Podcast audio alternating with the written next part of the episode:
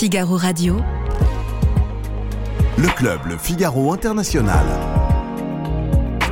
Philippe Gély. Nous avions prévu euh, de nous intéresser aux opposants à Vladimir Poutine, mais je vais être franc avec vous, nous n'avions pas prévu que s'imposerait dans l'actualité euh, celui qui est peut-être devenu le plus puissant de ses adversaires, Yevgeny Prigogine. Alors le patron de la milice Wagner est-il vraiment devenu l'opposant numéro un? Au président russe? Peut-il fédérer les autres ennemis du régime? Les opposants politiques sont-ils relégués au second plan par les opposants armés? Et enfin, qui les Occidentaux peuvent-ils soutenir dans ce chaos? Nous en parlons dans un instant avec mes invités.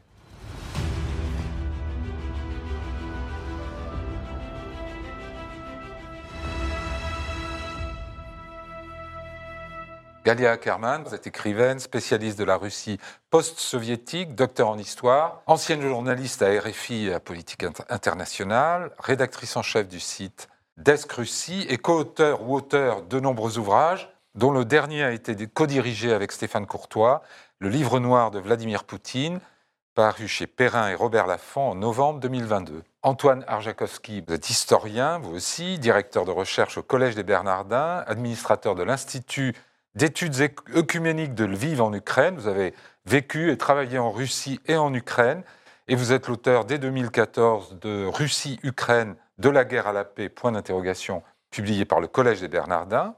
Et vous présentez ces jours-ci un rapport intitulé Comment soutenir l'Ukraine et reconstruire la paix en Europe, euh, qui est le fruit d'un travail de, réflexion collectif mené sur plusieurs mois et qui, qui a débouché sur 18 propositions dont nous allons bien sûr parler. Olga Prokopieva, vous êtes la porte-parole de l'association Russie Liberté, qui a été créée il y a dix ans, et au sein de laquelle vous vous battez contre la désinformation et l'oppression politique orchestrée par le régime de Vladimir Poutine.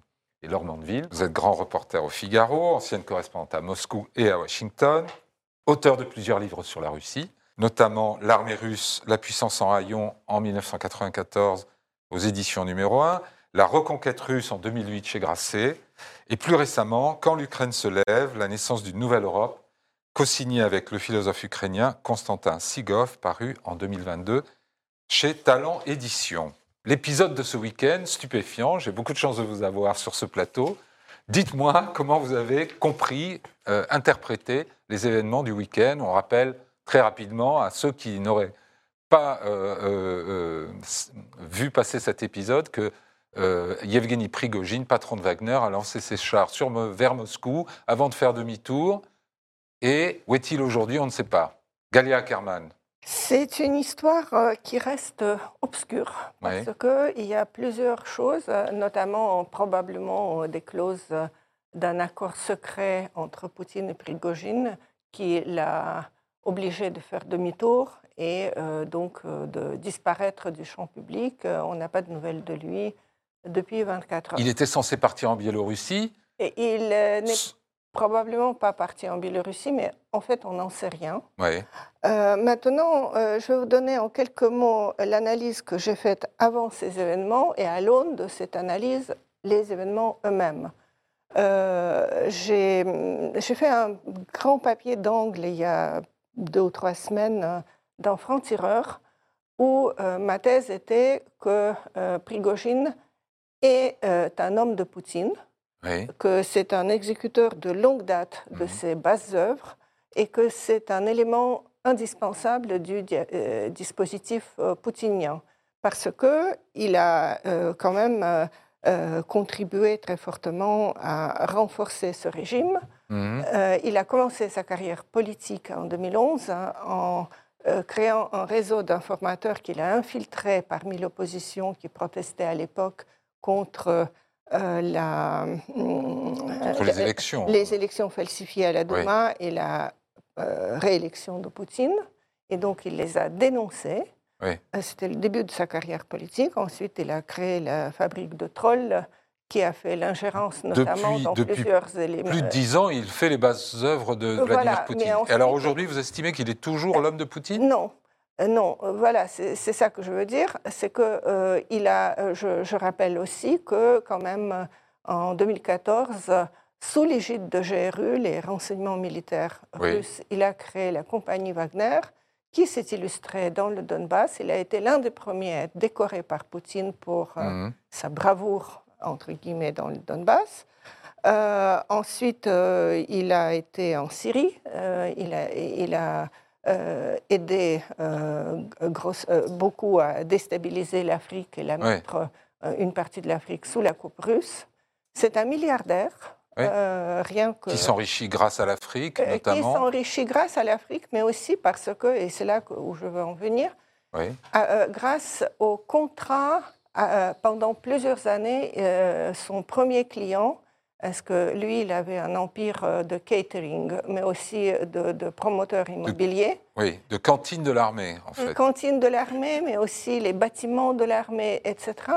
Euh, il a eu des dizaines de milliers de contrats avec le ministère de la Défense. Et puis, euh, la manne a commencé à tarir, parce que chaque contrat, il faut voir dans le système mafieux qui est le système russe, Oui. chaque contrat euh, avec l'État pour un promoteur est un, est un contrat juteux, parce que il y a, on, on- on- met les Ouais. chiffres beaucoup trop haut et ensuite on partage euh, Mais je voudrais qu'on en débatte. Alors, dites-moi. euh, Et donc, euh, voilà. Et donc, je pense que jusqu'à très récemment, très récemment, euh, certains pensent même jusqu'au 24 juin, oui, il restait l'homme de Poutine, mais il avait une réelle controverse avec Shoigu. oui. Cette controverse allait en croissant. Shoigu étant le ministre de la Euh, Défense voilà. russe. Et, et apparemment, il espérait que Poutine le soutiendrait. Et Poutine ne l'a pas soutenu. Et euh, quand euh, Shoigu, les, les- les hommes de Shoigu, ont essayé probablement de tuer Prigogine, en tout cas en faisant assaut sur ses combattants, mais je pense que l'objectif n'était pas de tuer quelques combattants de Wagner, mais surtout de tuer Prigogine, Oui. eh bien, il a décidé de marcher sur Moscou. Et là, il a essayé quand même encore de ne pas trop accuser Poutine. Mhm. Euh, il euh, voulait euh, faire la marche pour avoir la tête de Shoigu et de Gerasimov. Ant- Antoine. Et, oui. et, euh, je, je termine juste Oui. une phrase. Et donc, c'est Poutine qui l'a accusé d'être traître. C'est Poutine qui a parlé d'un poignard dans le dos. Donc, aujourd'hui, la rupture entre deux hommes est totalement consommée. D'accord. Vous faites la même analyse, Antoine Arjakovski Sur la fin, oui. C'est-à-dire Ouais. que je, je- je crois effectivement qu'il y a une rupture entre Prigogine et Poutine, Sans retour. sans retour possible. Oui. Euh, il est allé très loin dans sa critique qu'il a donnée avant sa marche sur Moscou, et une critique qui a duré pendant 30 minutes, extrêmement violente vis-à-vis de Shoigu, Mhm. mais aussi en critiquant euh, Vladimir Poutine, en disant il raconte n'importe quoi, il dit y a Il nous a 60 menti sur la dénazification, Il nous a sur les menti motifs de la sur, guerre. Sur les motifs de la guerre, donc ça c'est extrêmement important. Il remettait Oui. complètement en cause la propagande russe depuis un an, au Ouais. point que ce week-end j'ai j'ai vu parmi les analyses une qui m'a plu, c'est le conte d'Andersen qui montre à la fin euh, le roi est nu. Euh, Il y a un enfant qui dit, face à tous les courtisans autour de Poutine et, et- et toute la propagande, il y en a un qui ose dire, mais euh, tu n'as pas de vêtements, tu es nu. Ouais. Et donc c'est ça que fait Prigogine, c'est-à-dire que avec la parole qu'il a, il est capable de dire, mais c'est faux. De A à Z. Et le dernier mensonge, c'est quand euh, Vladimir Poutine dit qu'il a, que l'armée russe a abattu euh, 64 léopards. Il dit c'est n'importe quoi. Il y en a Ouais. peut-être un ou deux à tout casser. C'est du mensonge. Et ça, euh, c'est son plus grand crime, à la, à la limite. C'est- l'un de ses plus grands crimes. oui, d'a- d'a- d'avoir d'avoir menti euh, au peuple russe. Et donc la ligne de fracture entre les deux, hormis ce qu'a dit Galia tout à fait justement, à savoir qu'il y, a des- il y a des contrats énormes. euh, et ce week-end encore, on a parlé d'une somme de plusieurs dizaines de millions de- de- d'euros qui a été retenue dans le centre culturel des musiciens de Wagner à Saint-Pétersbourg et qui a été retrouvée comme par, comme par hasard, eh bien, euh, euh, le, là, je ne sais plus ce que je voulais dire, le, le- euh, en plus de, de l'argument donc euh, des, euh, des milliards euh, Oui. de, de roubles, c'est qu'il y a d'un côté Prigogine qui veut défendre l'honneur de la Russie, de la nation russe, Mhm. d'un autre côté Poutine qui reste dans sa position d'empire.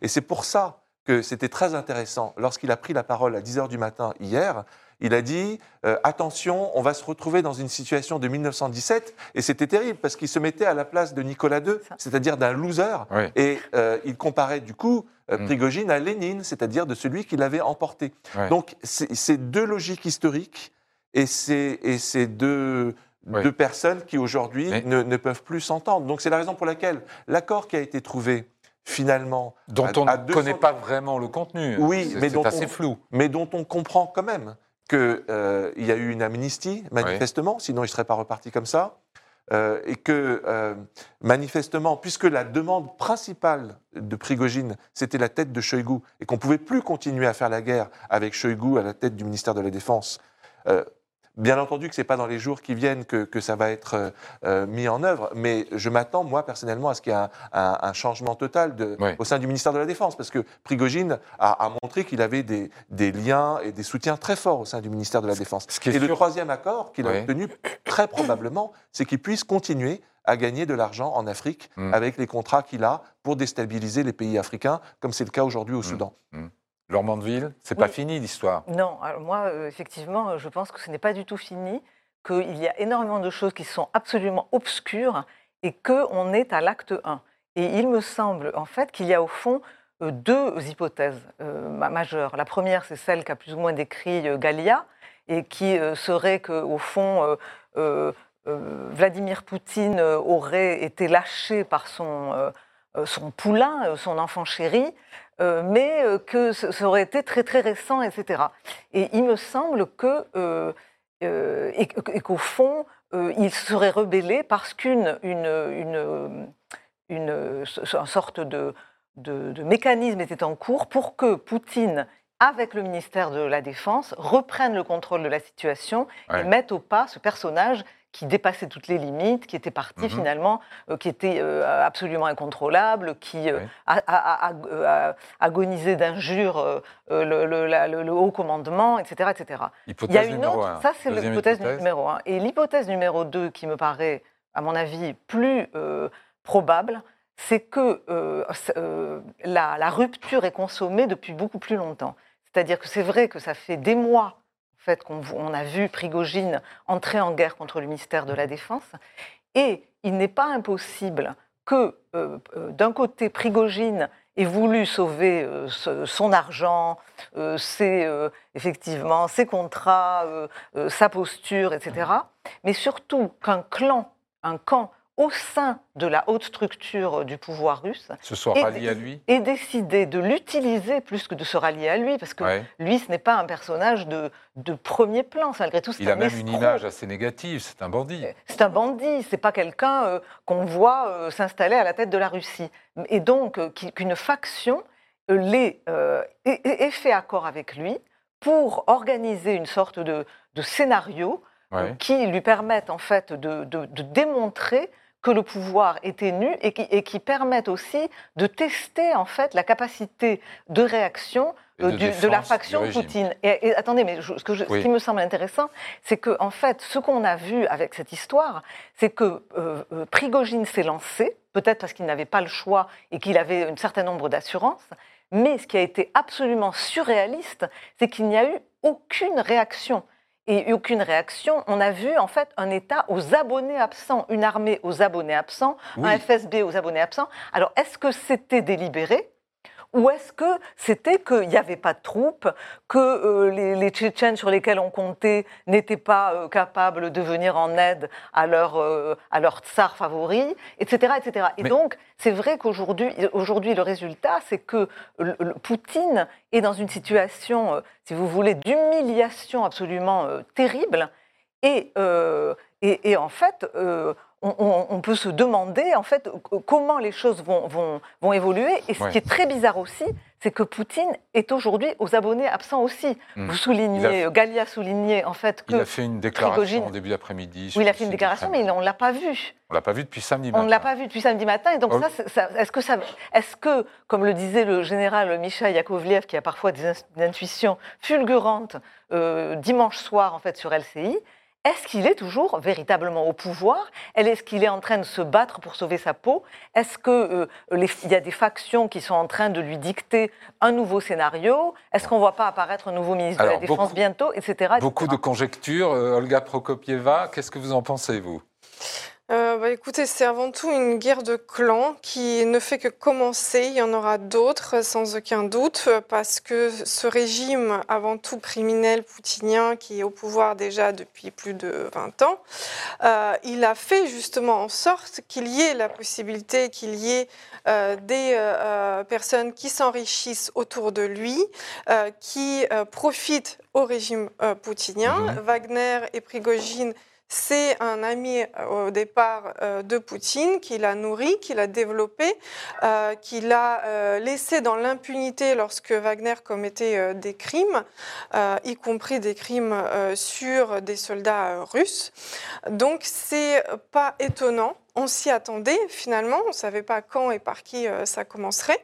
Mais euh, la Les guerres de clans, c'est un peu inscrit dans l'ADN du régime. C'est ce que vous voulez dire. C'est ce que, ce que tout le monde finalement voulait faire aussi en, faisant peser des sanctions économiques sur la Russie, en faisant peser des sanctions individuelles en Russie. C'est aussi ce qu'on cherchait à faire, qu'il y ait des, que des discordes euh, internes. Prigogine, il voulait avoir plus d'armes, plus de liberté pour agir. De toute évidence, il, il en avait pas la possibilité. C'est ce qui l'a poussé à euh, euh, s'opposer euh, à Shoigu avant tout. Et ce qui, ce qui est terrifiant dans cette histoire, c'est que euh, on ne sait pas du tout comment pourrait euh, se conclure un conflit armé à l'intérieur de la Russie, un soulèvement, un, hmm. coup d'État armé. Et ça, c'est très terrifiant parce que euh, déjà, on est dans un régime dictatorial. Si une personne qui vient par les armes prend le pouvoir, est-ce qu'elle va laisser ses armes? Est-ce qu'elle va continuer à régner hmm. par les armes? Donc, ce type de, de soulèvement est extrêmement inquiétant pour la population ce qui explique aussi pourquoi tout le monde était en apathie euh, et en, le silence. Spectateur. Voilà, le silence était gardé. Une euh, situation un peu surréaliste. C'était complètement la même situation. Ils osaient même pas prononcer un seul mot. Et ce que je voudrais rajouter aussi, c'est ce qu'on oublie, enfin, ce que, que ce soit Poutine ou euh, Prigogine, ils surfent sur la peur des gens. Poutine, quand il parle de 1917, de guerre civile, mmh. c'est justement pour apeurer encore plus les Russes, pour dire vous voulez pas d'un bain de sang. Donc il faut euh, euh, le considérer comme traître et euh, se rester derrière Poutine. Et Prigogine, il fait la même chose. Il dit oui, mais mes hommes sont en train de tuer par milliers sur d'être en, d'être en train d'être tués par milliers sur le front et soi-disant il veut sauver les soldats russes. C'est du cynisme. On, viendra sur la question de savoir qui vaut-il mieux au pouvoir au Kremlin, en tout cas pour le, les Russes et pour les Occidentaux. Il y a quand même un point sur l'épisode du week-end que j'aimerais, sur lequel j'aimerais avoir vos lumières. Quand on lance un coup de force, appelons ça un coup de force, c'est peut-être un coup d'État, on a besoin de deux choses, d'un plan et des alliés. Alors une fois qu'on a pris le commandement à Rostov, c'est quoi l'étape suivante et où sont les alliés? Moi, je n'ai vu ni l'un ni l'autre chez Prigogine et il faut quand même rappeler qu'il a fait demi-tour.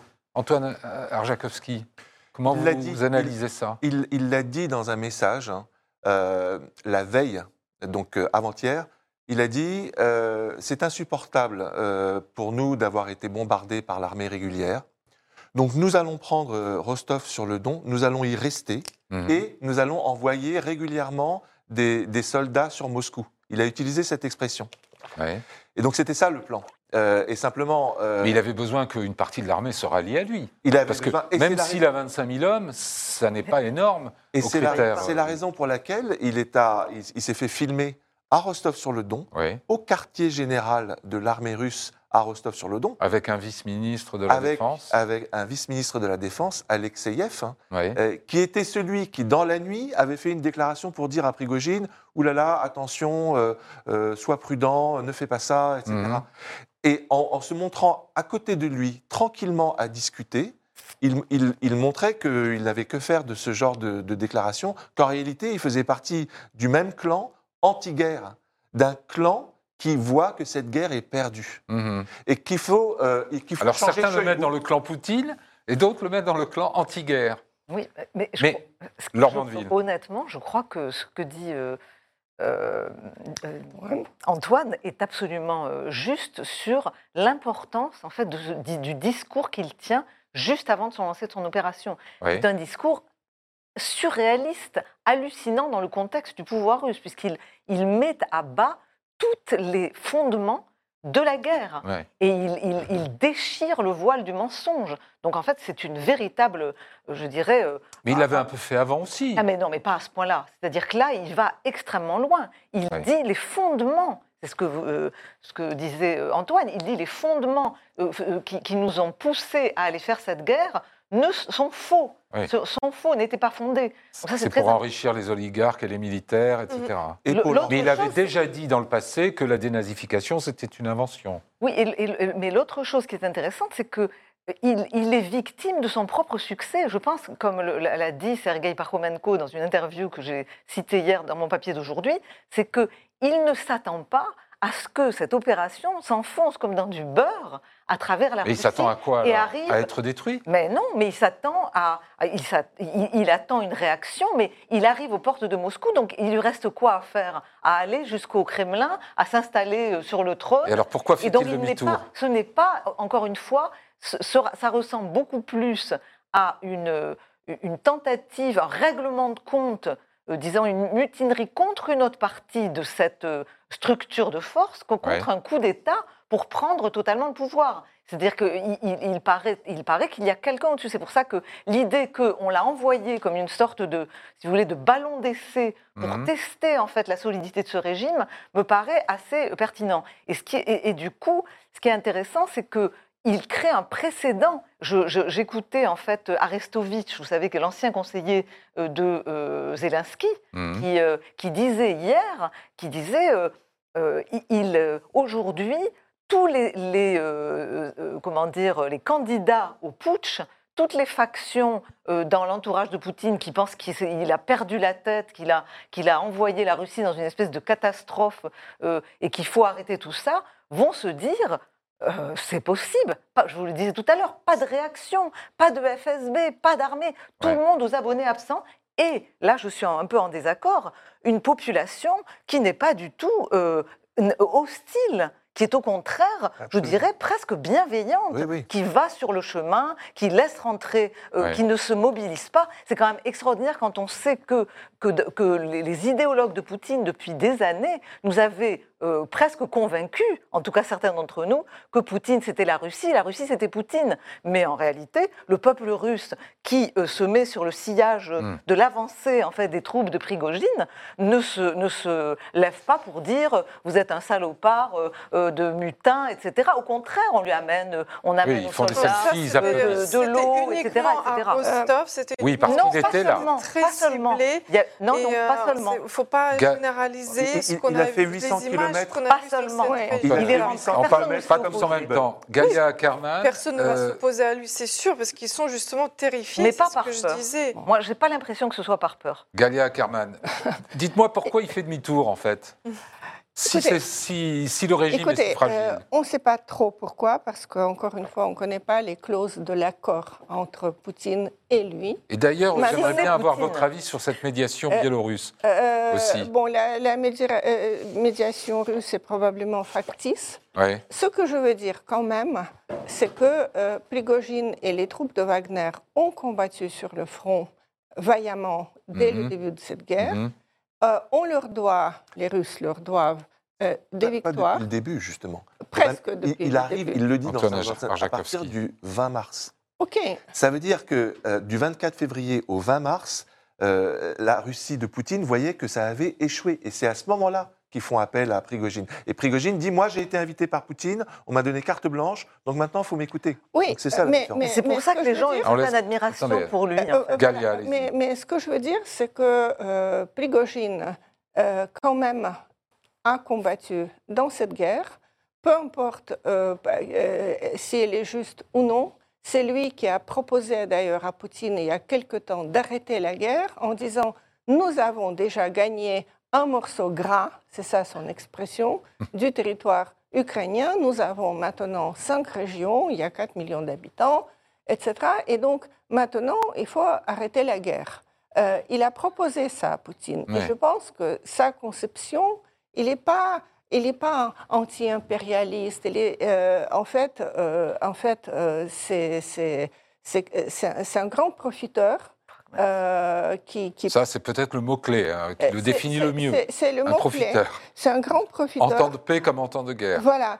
Et simplement, il a compris que cette guerre ne peut pas être gagnée.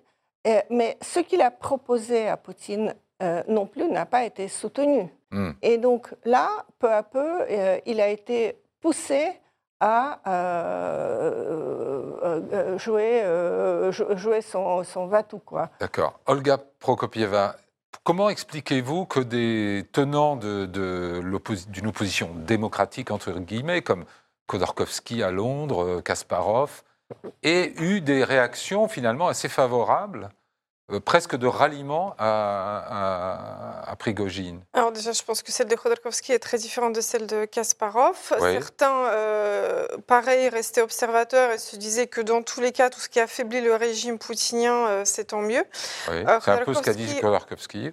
il a été beaucoup plus loin. Lui, il a dit qu'il faut soutenir Prigogine. Et là-dessus, on est en désaccord total entre lui, déjà notre mouvement Russe Liberté, et d'autres mouvements anti-guerre. Pour vous, c'est la même chose. Dès le début. Poutine ou Prigogine, pour vous, il n'y a pas... Euh, c'est la même chose, oui, c'est ils sont deux criminels et en aucun cas il faut que l'un ou l'autre euh, prenne la tête de, la Russie parce que ça sera. Euh, Donc vous, déplorez cette espèce de ralliement un peu hâtif? Oui, on le, on le déplore, on le déplore parce qu'on les Khodorkovsky et peut-être d'autres qui, qui, ont tenté de montrer qu'il faut soutenir Prigogine oublient quand même que c'est un criminel, que ce qu'il est en train de faire, rien hmm. qu'en un week-end il y a eu 15 morts sur le territoire russe, il ne faut pas l'oublier.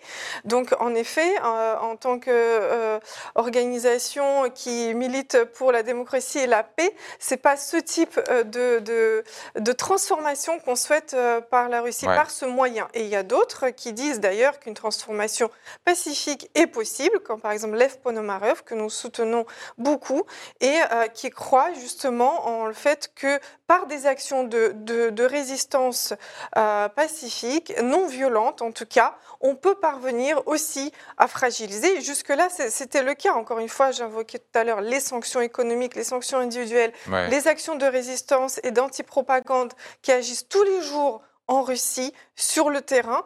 Tout ça, ça fragilise le pouvoir. Malheureusement, il y a des euh, bandits qui veulent saisir cette fragilité comme Prigogine. Et il faut que ça soit euh, pas par le biais de ces bandits que la transformation se fasse. Antoine Arjakovski. Oui, moi je voudrais défendre un peu Khodorkovsky, parce qu'il y a trois courants qui s'opposent dans l'émigration russe. Mhm. Il y a les pacifistes, d'un côté, dont Russie Liberté est un représentant, Lev Ponomariev, et d'un autre côté, les gens comme Khodorkovsky qui disent euh, il faut pouvoir, euh, Poutine ne partira pas tout seul, il faut à un moment utiliser la force armée pour pousser ce pouvoir dehors.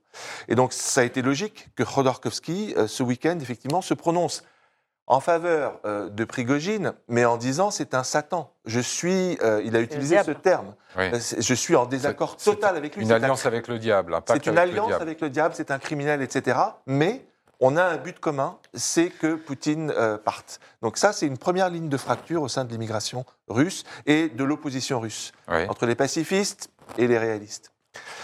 Il y a une autre ligne de fracture. Il y a d'un côté Khodorkovsky, euh, qui a organisé ce comité d'action russe, qui a organisé récemment une rencontre au Parlement européen, euh, et qui a été donc reconnu par la vice-présidente du Parlement européen, et qui considère que c'est par l'action commune euh, qu'on va réussir à prendre le pouvoir, et le lien avec les démocraties occidentales, et d'un autre côté, euh, Alexei Navalny, qui est en prison, mais qui a, un, réseau énorme, mais très vertical aussi. C'est Navalny qui doit devenir le prochain président, compte tenu de sa popularité. Et puis, il y a une troisième ligne de fracture entre, d'un côté, ceux qui disent euh, les émigrés russes, ceux qui vivent à New York, ceux qui vivent à Paris, sont déconnectés de la réalité, ils comprennent rien.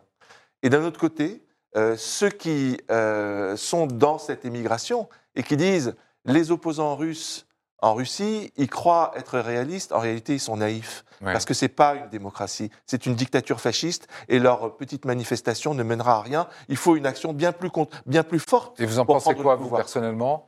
Eh bien, ce que je pense, et c'est pour ça que j'ai écrit récemment un article dans Desk Russie, et je remercie Galia Ackerman de l'avoir publié, même s'il y avait une, une nuance de désaccord, ce que je pense, c'est qu'il est important d'en parler.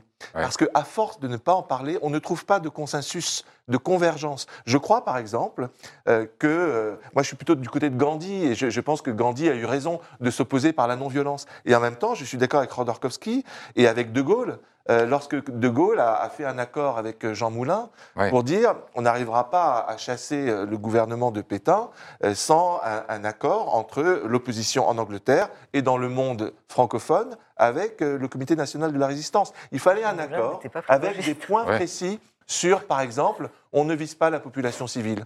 On peut dérailler des trains si ça, si ça, si ça a un but militaire, mais on ne vise pas la population civile. Ce genre d'accord, de consensus, de Mhm. convergence, à mon avis, permettrait de, de dynamiser cette opposition et d'en faire une vraie alternative. Parce que pour moi, le pire de tout, c'est ce qui s'est passé ce week-end. C'est-à-dire qu'en gros, l'Occident, qui ne fait rien vis-à-vis de cette opposition démocratique depuis des mois et des mois, se retrouve à choisir entre Charib Dessila, Mhm. entre un premier criminel et un deuxième criminel qui, en plus, a failli prendre des sites nucléaires sur Oui. son chemin vers Moscou. Il faut quand même souligner que les Occidentaux se sont empressés de ne rien choisir Rien et de ne rien dire. Tant de mieux, tout le week-end. Oui, mais c'était dangereux. C'était dangereux. Il faut Oui, maintenant investir dangereux. sur l'opposition démocratique russe et l'aider à régler tous, ces, tous ces différends. Mais c'est vrai que quand on voit, pardon, mais quand on voit le sort euh, de Navalny, de Mhm. Karamurza, qui sont euh, contre lesquels le pouvoir s'acharne d'un Mhm. côté, et de l'autre, pas seulement Prigogine, mais aussi quand on voit les combattants russes pro-ukrainiens qui mènent des opérations en, en Russie contre euh, le régime, on a l'impression que les opposants politiques sont marginalisés par les, les résistants, entre guillemets, euh, armés. Qu'en pensez-vous, Galia Kerman? Vous savez, euh, moi, j'ai une position peut-être très tranchée sur ce sujet.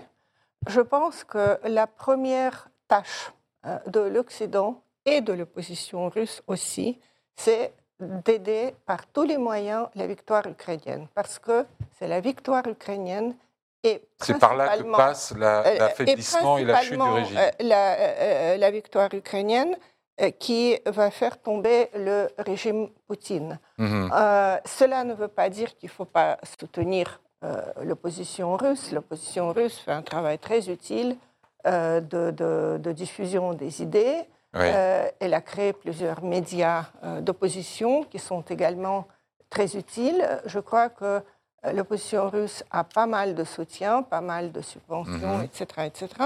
Mais l'objectif stratégique, euh, encore une fois, et je pense que dans cela, euh, euh, je vois qu'Olga porte, euh, euh, porte Bah voilà, un c'est tout avec- en haut, Galia. Voilà, c'est le slogan de, Victoire pour l'Ukraine. Et c'est le slogan de la grande majorité Voilà. de l'opposition russe. hein. Et, Oui. et- et- et je pense que c'est très, très important parce que sans la victoire ukrainienne, ce régime peut tenir encore longtemps ou être remplacé par un autre régime. Est-ce que ça, c'est un point sur lequel tout le monde est d'accord Ça Oui. passe par une victoire Moi, de- je des Ukrainiens que, je pense que c'est un point absolument, absolument euh, évident, en fait, que, et c'est c'est le cas d'ailleurs historiquement, quand on regarde l'histoire de la Russie, c'est chaque fois qu'elle a euh, subi une défaite militaire euh, éclatante qu'il y a eu un changement politique majeur qui Hmm. s'est euh, euh, amorcé en Russie. Ce qu'il me semble, là où on peut peut-être réconcilier les positions euh, qui sont exprimées ici, c'est que euh, il est évident que c'est à la fois par la défaite euh, en Ukraine,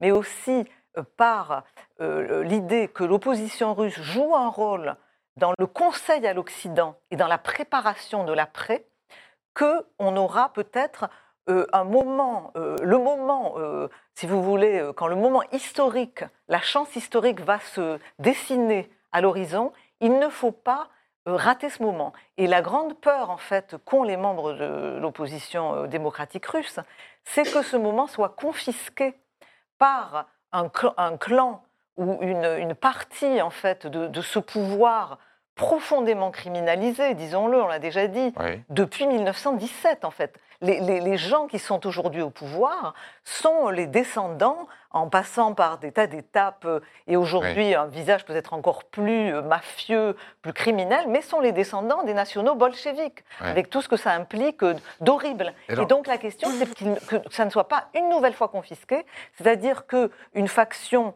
profite euh, donc euh, de euh, l'affaissement du régime de Poutine pour imposer une sorte de, de transition hâtive et pr- proposer un deal à l'Occident qui ne permettrait pas Hmm. euh, de euh, véritablement euh, tuer le monstre, le monstre national bolchevique qui est au pouvoir depuis plus de 100 Et ans. justement, alors, à, à cette criminalisation historique que vous décrivez du pouvoir, il semble que réponde une sorte de martyrisation historique aussi de des opposants. Est-ce que pour être un opposant en Russie, il faut, être, euh, il faut faire le don de soi, il faut se sacrifier comme Navalny, il faut être un martyr Il n'y a que ça qui marche euh Ben, mais En fait, vous avez une formule de Custine, mais je- euh, juste un mot. hein. Je dirais que vous avez une formule de Astolz de Custine, ce grand voyageur français qui avait en quelques mois euh, saisi l'essence en fait de la, du pouvoir euh, Le Tocqueville russe, de la Russie. euh, voilà, une sorte de Tocqueville de la Russie, euh, qui, qui, disait au XIXe siècle en Russie, il n'y a que des euh, automates ou des révoltés.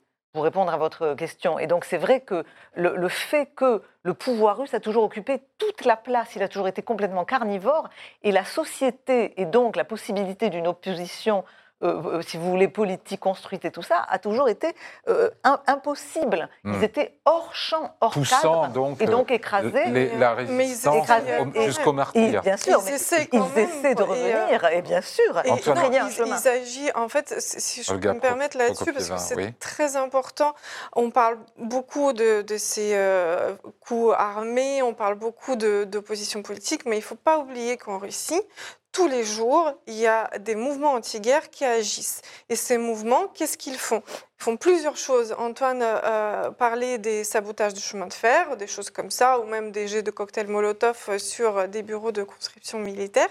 Mais il y a aussi tout un réseau de militants qui tentent de, faire changer l'opinion euh, de ceux qui sont encore euh, côté, euh, côté Poutine, côté guerre, et aussi de mettre à l'abri ceux qui euh, oseraient euh, sortir, euh, oseraient se prononcer contre la guerre. Donc il y a des mouvements, Vesna, féministe, résistance féministe anti-guerre, Hmm. il y a euh, le mouvement Appel à la con- conscience, il y a des mouvements aussi qui aident énormément Ils ne sont les- pas un les peu émiettés Ukrainiens, pour être les efficaces? Ukrainiens déportés, Ils- ils sont- ils qui, sont un qui peu émiettés, font d'aide vrai. juridique, qui font d'aide psychologique, et tout ça pour justement aider les Russes à euh, garder espoir, à garder une fenêtre d'ouverture sur Ouais. un monde autre qui pourrait exister.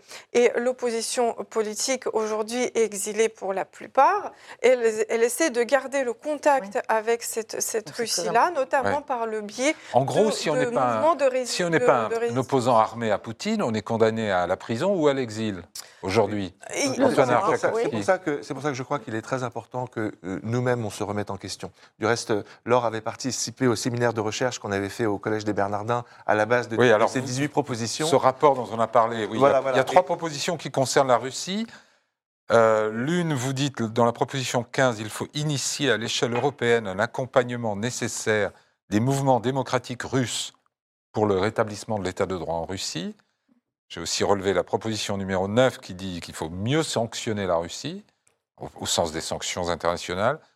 Et la première, qui est intégrer par étapes l'Ukraine à l'UE.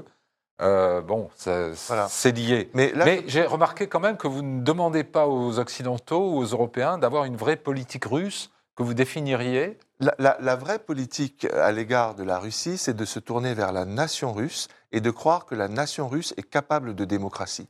Or, c'est vrai qu'à force de lire Custine, on se dit, mais ils sont incapables de démocratie. Or, c'est faux. Il y a Ouais. eu des moments dans l'histoire de la Russie où ils ont été capables de se réformer dans un sens européen. Aucun peuple dans un n'est. sens. Il n'y a pas de fatum dans l'histoire. Voilà. Hmm. Et surtout, Aucun peuple nous, ne doit être privé ontologiquement de la démocratie. Et, et surtout, nous, on a un problème. C'est qu'on a tendance à les regarder comme, comme, comme un peuple d'esclaves incapables de vivre la démocratie. Et le problème, et- et de faire une alliance de revers euh, avec la Russie. Et si, c'est, et si ce sont les tsars, et si c'est Poutine, c'est pas grave, on fait une alliance de revers avec eux. Et ça, c'est une erreur profonde. Il faut qu'on se remette en question. Et il n'y a pas très longtemps, j'ai lu une proposition très concrète qui a été faite par euh, un ancien ambassadeur américain aux États-Unis, euh, disant le temps est venu de nommer un ambassadeur auprès de la nation russe émigrée. Ouais. Un ambassadeur qui serait capable, un, de s'occuper des problèmes de cette émigration russe. Ils ont des tas de problèmes de visa, d'ouverture de compte en banque, etc.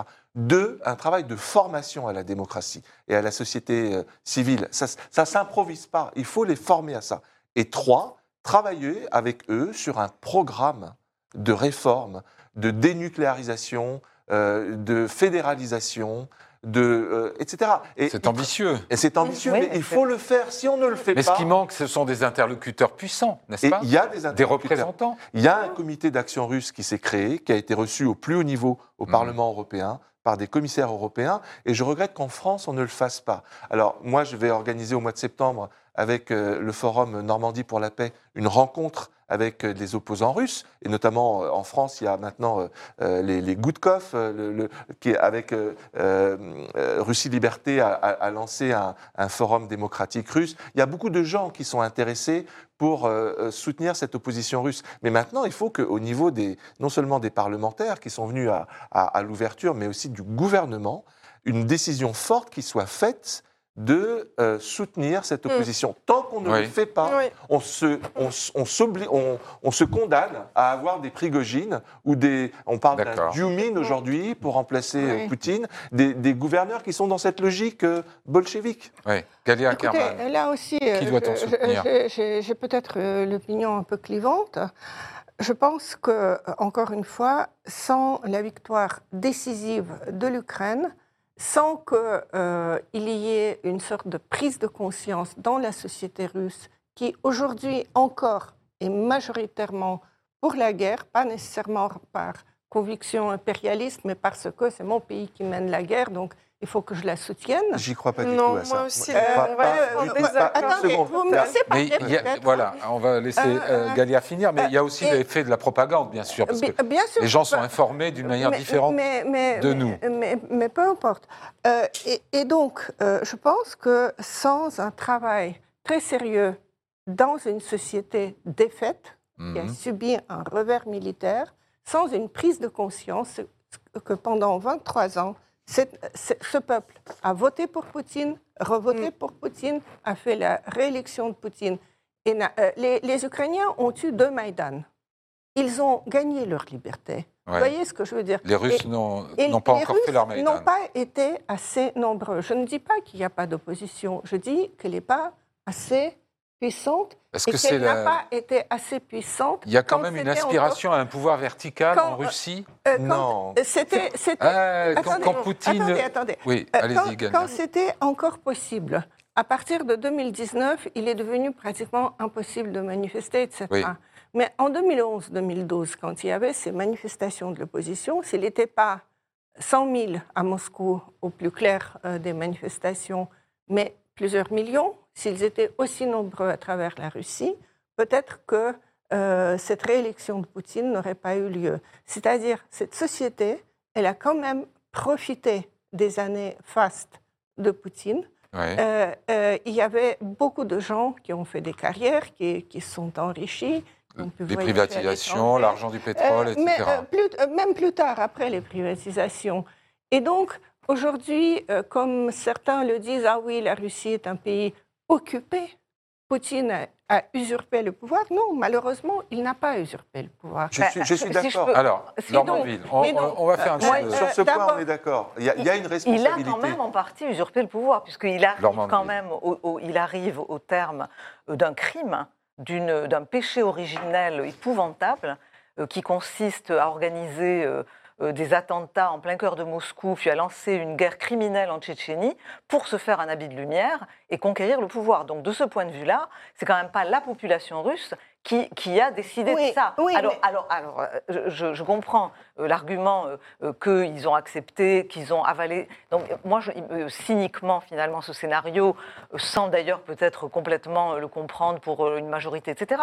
Mais je pense que une des choses, effectivement, que l'on peut dire, c'est que la société russe, en fait, est une société qui a embrassé une forme de cynisme extrêmement important. C'est-à-dire qu'au fond, ils ont fermé les yeux sur, toute, euh, sur tous les crimes, sur, tout- sur, sur l'horrible affaire de la Tchétchénie, sur euh, tout, tout, toutes les- l'écrasement euh, de tous fermé, ces on leur a opposants. fermé Pardon. les yeux. On, on leur a fermé On les leur a yeux. fermé les yeux, d'accord, mais ils tous ont les moyens on leur, c'est vrai aussi, mais ils ont quand même fermé les yeux. Moi, je, moi, j'ai plein d'amis, par exemple, euh, libéraux euh, en Russie, qui se sont désintéressés de cette affaire, à la limite même qui s'en sont d'une certaine manière réjouis. Il y a eu un mélange, je dirais, de cynisme et d'impérialisme, de, de- au fond de euh, tapis au fond d'eux-mêmes, un, une vo- un- si vous voulez, un syndrome impérial qui a ressurgi et qu'on a vu notamment ressurgir en 2014, ah, qui, qui est devenu presque une sorte, euh, j'utilise, pardonnez-moi le terme, presque d'orgasme collectif,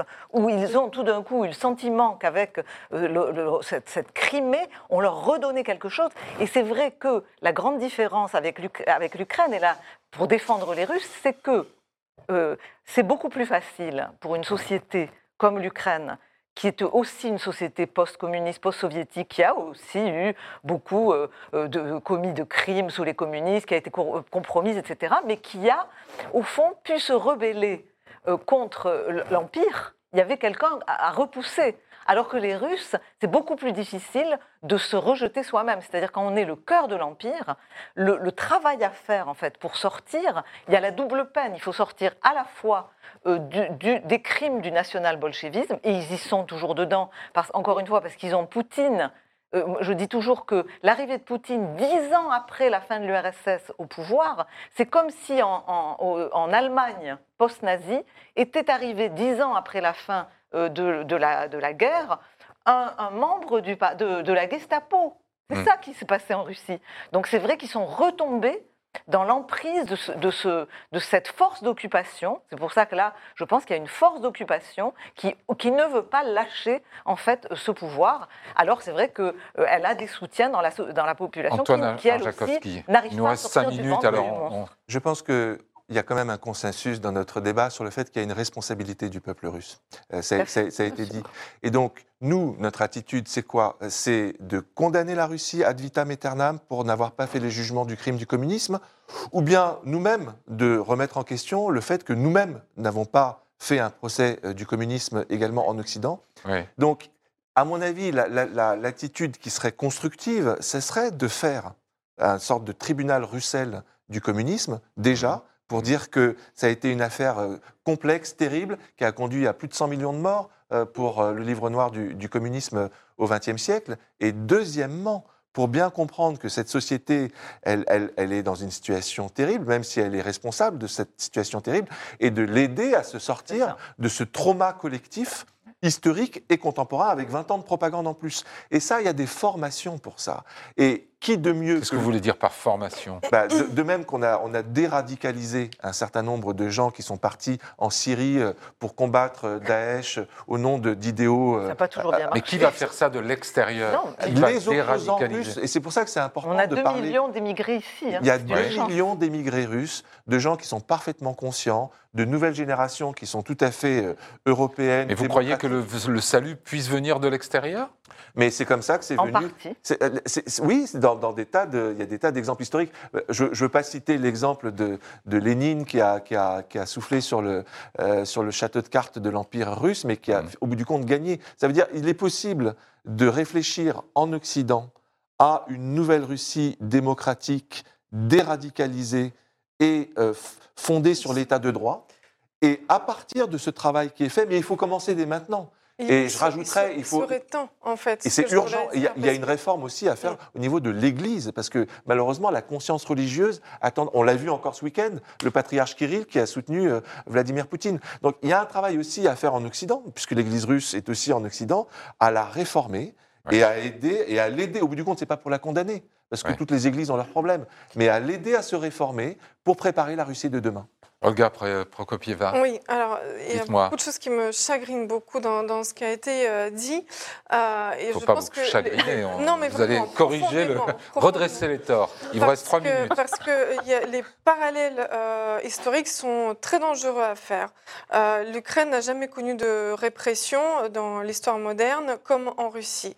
Donc un Maïdan est possible. À, possible. Les répressions sont venues beaucoup plus tard dans l'histoire moderne post-soviétique. En, en, Russie, les répressions sont arrivées en 2011-2012 de manière extrêmement forte. Déjà avant, il y avait des assassinats de journalistes, d'opposants. Mais, mais vous euh, voulez dire quoi? Que le, un Maïdan russe, c'est c'est plus compliqué, c'est pas possible? Pas possible. Pourquoi c'est pas possible? En 2011, 2012, c'était possible. Parce que Écoutons la, Parce que c'est trop tard. Parce qu'en 2011-2012, l'opposition démocratique russe n'a été soutenue par personne en, Occident mhm. de manière massive et concrète, et que tous les appels à l'aide que nous, notamment Russie Liberté, nous lançons depuis 11 ans pour que l'opposition démocratique russe soit soutenue, encouragée, entendue, et la société civile russe qui se bat depuis 2011-2012, qui n'a jamais réélu euh, Poutine parce que les élections sont falsifiées depuis 2011-2012 en Russie. Mais euh, pardon, si je suis un représentant du gouvernement, d'un gouvernement occidental, les présidents français, et que je vous demande qui, à recevoir depuis 2014, euh, Poutine a déballé le tapis rouge sur tous les G7, Bien sûr. sur tous les. Donc sur, comment Sur qui doit-on miser Sur le comité d'action russe. Il y a un comité d'action russe. Mais personne ne les connaît. Pardon Personne ne les connaît à part Non, non, non. Il y a, en fait le comité. Khodorkovsky, il est très connu. Mais surtout, il faut. Ils ont été reçus au Parlement. Il me semble-t-il qu'il faut quand même une.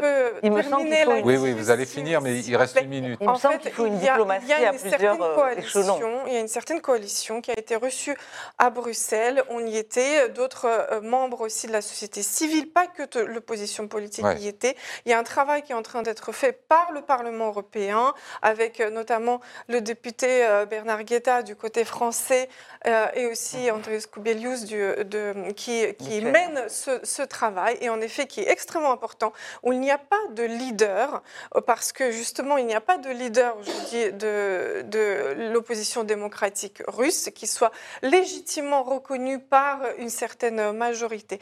Mais ce travail, où on est en coalition, en discussion, il est très important à être mené à discuter. En effet, on aimerait que d'autres gouvernements, et le gouvernement français, s'engagent davantage dans cette voie. J'ai vu que vous demandiez des visas pour les opposants, par exemple. Par exemple, c'est quelque chose, pas forcément pour les opposants, par ceux qui sont réprimés par le régime est-ce que, qui sont et ça sera ma dernière question parce qu'il nous reste 20 secondes. Est-ce que cette opposition russe multiforme, est-ce qu'elle ne manque pas d'une stratégie politique, tout simplement? Est-ce qu'elle a une stratégie politique Elle essaie de construire une stratégie euh, politique. Après, il y, a des, euh, il y a des euh, discours assez différents. Comme regardez en France, une, tout seul, ils n'y arriveront pas. Tout seul, ils n'y arriveront pas. Il, il, faut, les aider à ça. Et c'est la raison pour laquelle, encore une fois, avec la région Normandie, au Forum Normandie pour la paix, on va les aider à ça. Mais ce n'est pas suffisant. Il faut que mm. bien plus au, Quai d'Orsay, euh, aux, différents ministères en charge de, de, de, l'avenir euh, de, la Russie, il faut un soutien plus fort parce que ça leur donnera cette légitimité. Ce qui leur manque en tant que mouvement d'opposition, c'est que c'est la légitimité. Le Biélarus, Tiranouskaya, elle a une légitimité mm. que n'a pas Khodorkovsky. Et donc c'est nous, occidentaux, qui pouvons les aider à avoir cette légitimité. Très bien, merci beaucoup. C'est le mot de la fin. Euh, merci à tous les quatre euh, d'avoir participé à cette conversation qui n'est pas finie, bien entendu. Pour ma part, je vous retrouve la semaine prochaine. Bonne semaine à tous.